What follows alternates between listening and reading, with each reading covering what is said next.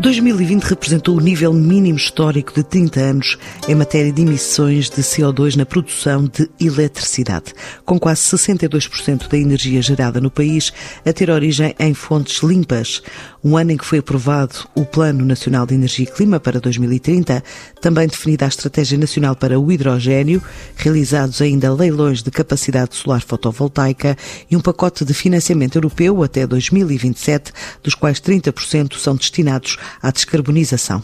Metas e caminhos num país que viu a natureza regenerar-se num tempo recorde durante o primeiro confinamento e perante os novos desafios da pandemia, à altura de ouvir na antena da TSF Pedro Jorge, o presidente da APREN, Associação Portuguesa de Energias Renováveis. Os desafios têm a ver com no fundo, as metas ambiciosas que nós colocamos no Plano Nacional de Energia e Clima e na estratégia do hidrogênio e toda, no fundo, a conjuntura da Comissão e do Parlamento Europeu em reduzir as emissões em 55% face aos valores de 1990.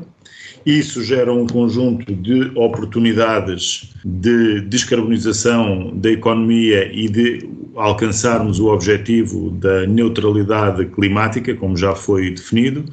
e representa também um, uma oportunidade para o país captar investimento externo-privado para incentivar o desenvolvimento e a recuperação da economia, contribuindo também para a redução do preço de eletricidade no mercado grossista. Portanto, é aqui todo um conjunto de oportunidades. Os grandes desafios estão alinhados sempre com termos de estabilidade política e estabilidade regulatória e também conseguirmos, obviamente, ter processos administrativos que sejam céleres na obtenção dos licenciamentos necessários à construção e à operação das centrais eletroprodutoras renováveis. E em termos de produção, como é que se comportou o país em 2020? Em 2020, eh, eu acho que foi um ano muito interessante do ponto de vista da geração de eletricidade ou da produção de eletricidade fruto do consumo e da queda do preço, nós conseguimos ter uma incorporação de 62% de eletricidade renovável no consumo nacional, geramos aproximadamente 50 terawatts-hora, conseguimos uh, alcançar em média preços de CO2 no mercado europeu de licenças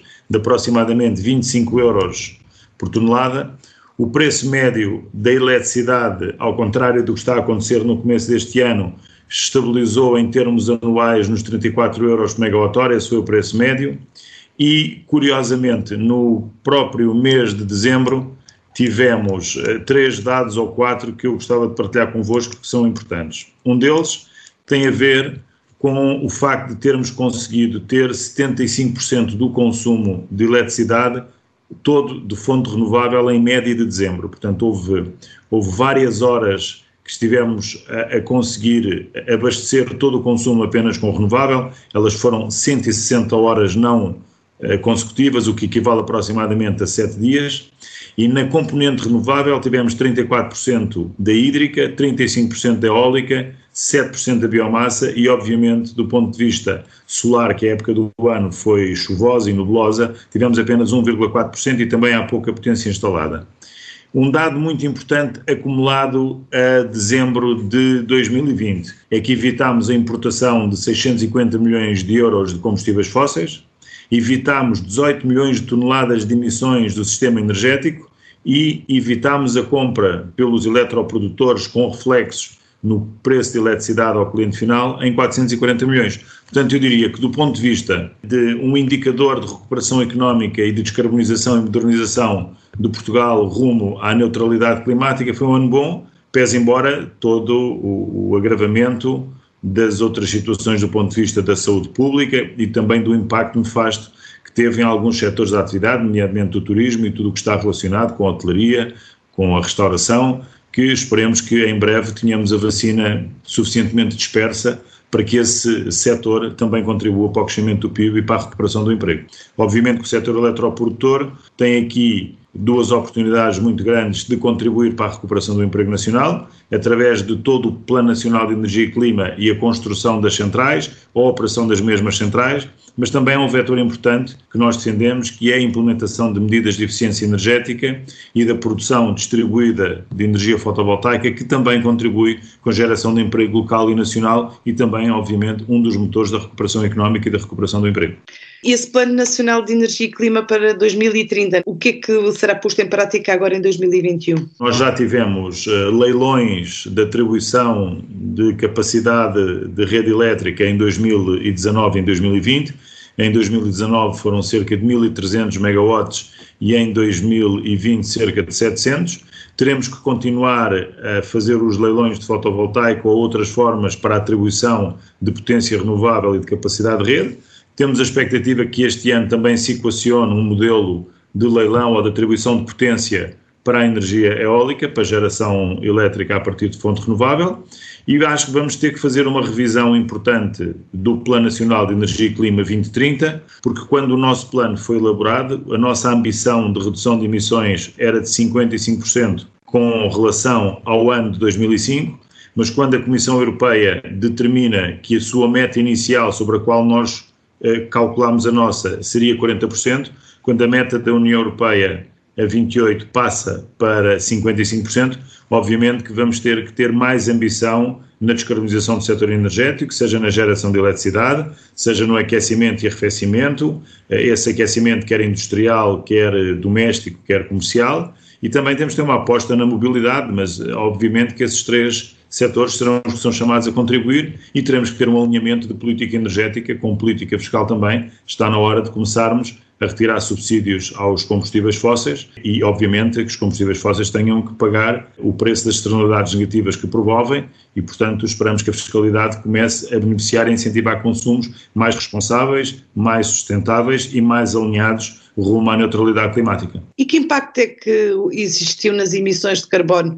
Uh, houve aqui algum efeito com a pandemia, aqueles meses em que vimos de repente o céu azul? Há dados sobre isso ainda, ou em, não? Em termos dos dados que nós temos de comparação apenas do setor eletroprodutor, que são os dados que nós rastreamos, mas que é um indicador suficientemente uh, representativo, o que nós conseguimos em 2019 toda a produção elétrica, e foi mais produção, obviamente, portanto este número seria mais representativo, mas simplificando, em 2019 nós evitámos 15 milhões de toneladas de emissões equivalentes. Em 2020 evitámos 18 milhões de toneladas equivalentes, ou seja, nós evitámos mais 20% de emissões com menos produção de eletricidade anual em cerca de 7 a 8%. Portanto, uh, efetivamente, uh, há uma redução grande das emissões do sistema eletroprodutor. E imagino, com a contração da economia uh, e também com os, os, confinamentos que tivemos e a limitação às deslocações, que todo, o, toda a sociedade como um todo tenha tido menos consumos energéticos poluentes e, portanto, todas as emissões, não só esta do sistema eletroprodutor, que é um número muito impressionante a ter em conta, mas também, como um todo, em termos de Portugal continental, reduzimos as emissões. E, obviamente, mundialmente também reduzimos as emissões. Houve menos tráfego, houve menos fabricação, houve menos tráfego aéreo, menos tráfego marítimo, e, portanto, tudo isto contribuição para uma redução das emissões. Há pouco falou dos leilões de capacidade solar fotovoltaica. Uh, o governo previa que as poupanças para o sistema fossem de cerca de 560 milhões, salvo erro, em 15 anos. Continua este objetivo a fazer sentido ou também há aqui alguma alteração? Não, não, em princípio, repare, a poupança se fosse aos preços de hoje seria ainda maior, porque quando se fez essas contas, fez-se essas contas com preço médio de eletricidade aí na casa dos 45, 48 euros por megawatt-hora. Se observar o mercado de eletricidade ibérico nos últimos 10 dias, há de reparar que o preço anda na média dos 85 a 87 euros por megawatt-hora. Portanto, a preços destas últimas duas semanas, essa poupança seria praticamente o dobro. Ou seja, há uma poupança potencial entre o leilão de 2019 e o leilão de 2020 que já foi publicado. Nós, à PREN, ainda não, não fizemos essas contas dessa forma, mas acreditamos que o indicador seja, seja correto é aproximadamente mil milhões de poupança no custo da geração de eletricidade no mercado, no mercado ibérico nos próximos 15 anos, com estes projetos de fotovoltaico que foram atribuídos,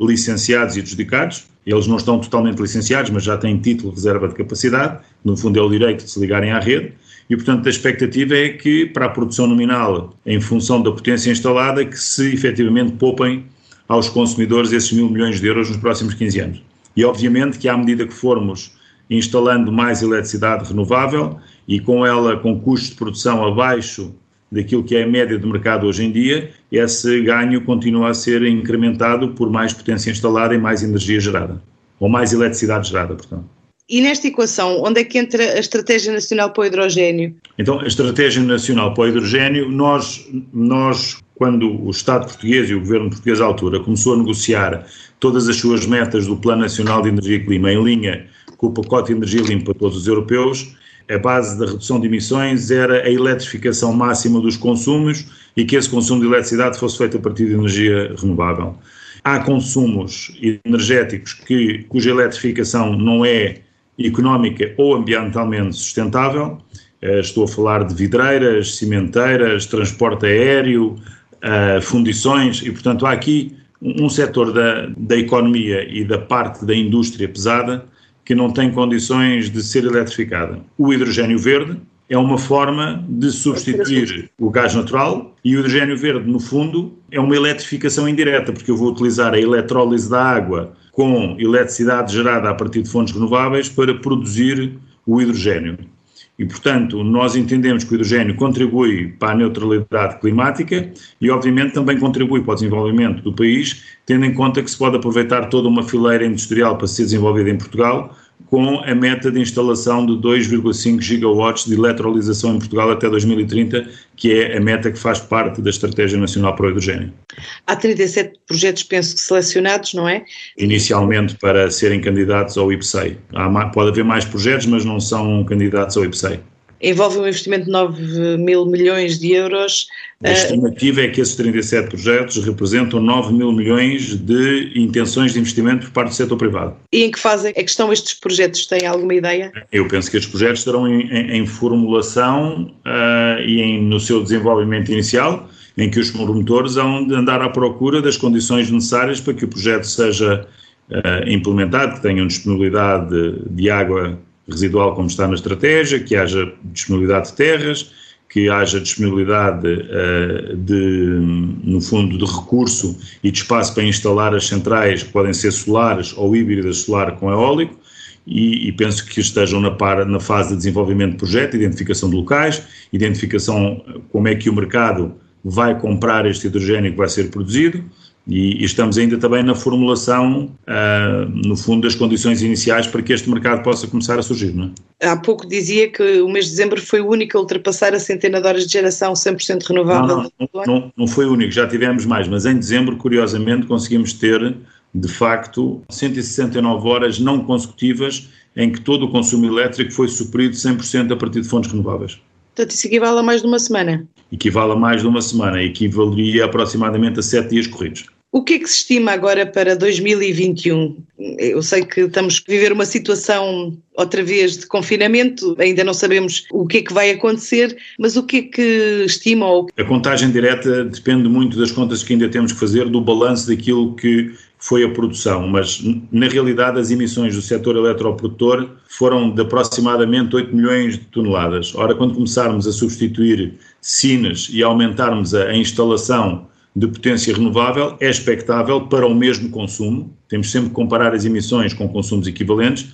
que as emissões baixem ainda mais e, portanto, que as emissões evitadas sejam não só quase 18 milhões de toneladas, mas possam chegar a 18,5, 19, depende muito do consumo. Portanto, para 2021, como é que olham para o ano nesta área de, de atuação? Então, em 2021, a expectativa que nós temos, como referi há pouco, é que grande parte dos projetos que foram adjudicados uh, nos leilões comecem a ser construídos alguns deles, nomeadamente os que foram atribuídos em 2019, que haja mais atribuição de potência renovável eólica e solar, que se crie um mecanismo para uh, a energia, para a atribuição de, no fundo, de, de capacidade da rede elétrica para se ligar a centrais solares eólicas e, e no fundo, continuar a, a dinamizar a, a, implementação de toda esta potência que temos as metas que temos para cumprir até 2030. Não nos podemos esquecer que nós vamos partir de toda a potência renovável agregada em aproximadamente 14,5 gigawatts e que no final de 2030 chegaremos a 29 gigawatts de acordo com o PNEC anual, sem as novas metas de redução de emissões e sem incluir a Estratégia Nacional para o Hidrogênio. Portanto, temos muito trabalho a fazer, temos muito investimento a captar, temos que organizar os processos de licenciamento e de atribuição de potência o mais rápidos, obviamente cumprindo sempre todos os, os critérios da lei, mas temos que acelerar estes processos de licenciamento e acelerar o processo de construção de todas estas centrais. E em relação à central termoelétrica de Sines, eh, previa-se que até ao final de 2020 existisse uma redução das emissões por queima do carvão uh, das toneladas. Sim, mas, mas reduziu-se bastante. Mas, mas já, está, já está tudo ou, ou, ainda não? Não, não, ainda tivemos alguma produção a carvão durante o ano 2020. Posso lhe dizer que toda a produção elétrica, apenas o carvão representou apenas 4,3% do ano inteiro e, e já foi a EDP já anunciou publicamente que em 2021 vai parar de produzir eletricidade a partir do carvão em Sines. Não? Portugal não vai rever metas ambiciosas definidas pela União Europeia no Green Deal. A garantia foi deixada por João Galamba, secretário de Estado de Energia, esta semana numa conferência online sobre a transição energética, deixando escapar que até podem ser antecipados alguns investimentos. Portugal não irá rever uh, uh, as suas uh, metas do PNEC. o que podemos dizer é que Portugal procurará encostar ao, ao limite superior das metas do PNEC. O PNEC tinha já um objetivo de redução entre 45% e 55%, e agora, com o novo reforço do compromisso europeu, obviamente que procuraremos encostar à margem superior. Eu diria que, e essa é a percepção que nós temos, que o maior impacto, eh, o maior impacto eh, da, eh, da revisão das últimas metas e deste reforço do compromisso em torno da descarbonização será provavelmente na, na indústria e nos transportes, nos transportes levando à necessidade da aceleração da sua descarbonização e na indústria idem, mas com,